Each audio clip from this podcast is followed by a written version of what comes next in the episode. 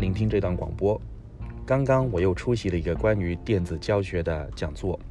以往这些讲座，他们都会分享很多关于科技前沿的教学技术。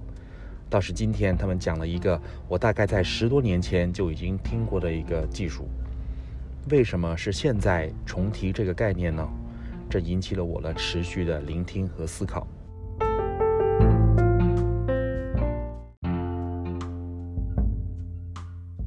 他们提到的是 Podcast，也就是那些固定的线上自主声音广播系统或者技术，而他们演讲的题目叫做 Podcast for Learning，就是为了学习而制作的 Podcast。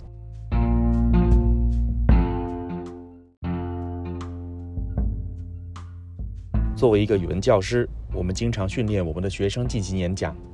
以往在正常的学习状态下，训练演讲和聆听演讲是一个不简单的过程，而现在在新常态下，在信息不得不碎片化的学习时代，思考和尝试制作教学 Podcast 似乎有了现实的意义。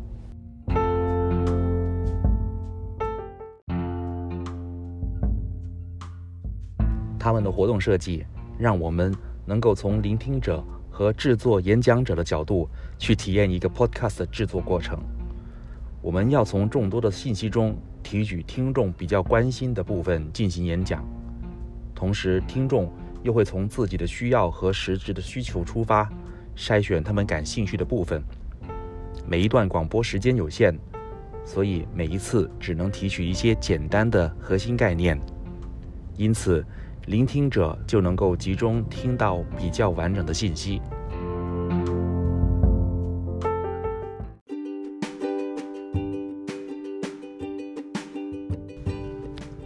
其实以前我们有很多不同的机会，通过文字、通过照片来分享我们的体会。这一次，不妨尝试返璞归真，用简单而准确的语言，传播一个语文教师希望给大家分享的内容。